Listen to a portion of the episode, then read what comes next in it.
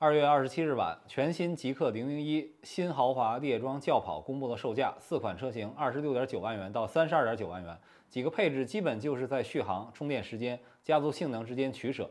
V 版的两款车型和现款车型降价后的终端价格相差不多，而高配的一百度双电机四驱版也相当于便宜了不少，性价比得到了更大的提升。极氪这一手升级的牌打得不错。两个月以来，用零零一和零零七对小米苏七进行了包夹。毕竟，吉利对小米汽车那是有一种别样的感情。极客在发布会后的采访中也表示，小米的技术团队的组成是在向他们致敬。据说小米汽车三月二十八日发布，还有一个月，看看雷总怎么应对。当然了，除了价格之外，大家肯定会关注新车所带来的变化，而极客的掌门人安松会又怎么去卷？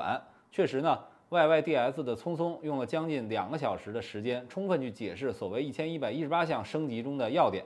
回想三年前，也就是二零二一年的四月，极氪高调入局，推出了首款车型极氪零零幺，猎装车身、无框车门、空气悬架，出众的加速性能，包括整车的驾驶质感，当然还有吉利重金打造的浩瀚架构的首次应用，以及最终三十万元级别的价格，都很让人惊讶。在魏小李还掌握着绝对话语权的时代。极氪零零一可谓出手不凡。那这个零零一并不是象征着级别，它既代表了极氪的首款车型，也是标杆车型，始终代表着极氪的品质和性能。不过呢，一开始极氪零零一并不是一帆风顺，特别是车机还有很多不尽人意的地方。于是呢，安聪会给所有的老车主免费升级八幺五五芯片，花了三个多亿，可谓是大手笔。没有对问题的快速修正，就没有极氪后续的良好发展。去年推出的极氪零零一 FR，以一款小众高性能车展示极氪在供应链把控等方面的实力，有了吹牛逼的资本。有人开玩笑说，吉利王是领克，领克王是极氪，极氪王是路特斯，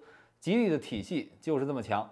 极氪零零一这次应该算中期改款，表皮的变化不大，这也说明极氪零零一对外观非常自信。那主要换的是瓤，将搭载激光雷达、八百伏高压平台技术。高通八二九五芯片、双腔空气悬架以及卫星通讯等等这些技术，包括智能驾驶辅助套装，面向三月三十一号以前下定的新车主和所有的老车主是免费的。主要的变化呢，还是体现在了电子电器方面，但也就是在这些方面还有提升的空间。一个是魅族的座舱交互什么时候进入零零幺，一个是自动驾驶的芯片，如今仍然用的是 Mobileye 的方案，而极氪目前是 Mobileye 和英伟达双线研发并行。在 CES 上已经官宣了和英伟达下一代芯片 Thor 的合作，这也是极氪未来升级的砝码。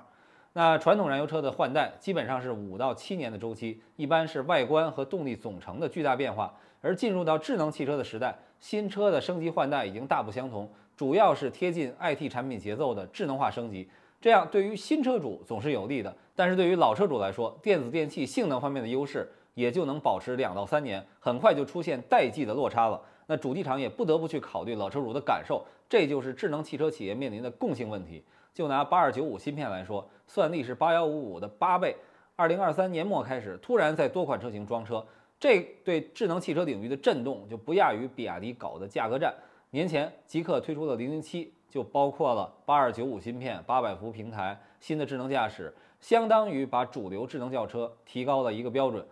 极氪零零幺作为极氪的标杆，不能不迅速的补强，所以极氪零零幺这次也把零零幺 FR 的一些高端配置和技术降维拿到了大规模量产的极氪零零幺上。所以呢，其他的企业又要跟降价，又要跟技术升级，还怎么遥遥领先呢？没有大体系的支撑，真的是很难玩得转。对于用户来讲，也是一个眼花缭乱的选择。那吉利体系的银河、极氪、路特斯，全都走的是本级别中的电动化高端路线。也拿到了集团最优先的资源，集中力量办大事儿，走高端、走差异、走全球，是当前中国主流自主品牌在新汽车时代中的标准答卷。